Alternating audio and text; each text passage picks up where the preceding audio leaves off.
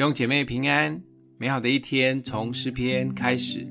诗篇第二十二篇十九到二十六节：耶和华，求你不要远离我，我的救主啊，求你快来帮助我。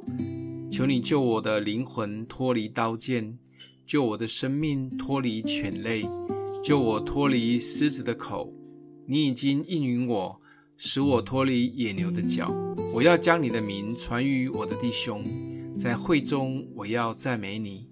你们敬畏耶和华的人要赞美他，雅各的后裔都要荣耀他，以色列的后裔都要惧怕他，因为他没有藐视憎恶受苦的人，也没有向他掩面。那受苦之人呼吁的时候，他就垂听。我在大会中赞美你的话是从你而来的。我要在敬畏耶和华的人面前还我的愿，谦卑的人必吃得饱足，寻求耶和华的人必赞美他。愿你的心永远活着。蒙福经历及见证会让人觉得很羡慕，但有时也有可能会把焦点摆错了，是放在人的身上，而只看到这个祝福及丰盛。甚至可能会来比较，为什么自己的祷告都没有蒙垂听，好像主比较不爱我或忽略我。而另外一种在痛苦中抓住神及经历神的见证，却会让人深刻。读大卫的诗篇，可以更深的明白为什么大卫与神之间的关系可以如此的深刻。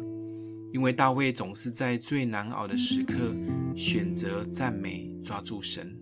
在经历得胜以后，他最想与人分享这一位带领他走出黑暗得胜的神。对大卫来说，每一个困难的遭遇，好像是一个可以与神更深刻同在的机会。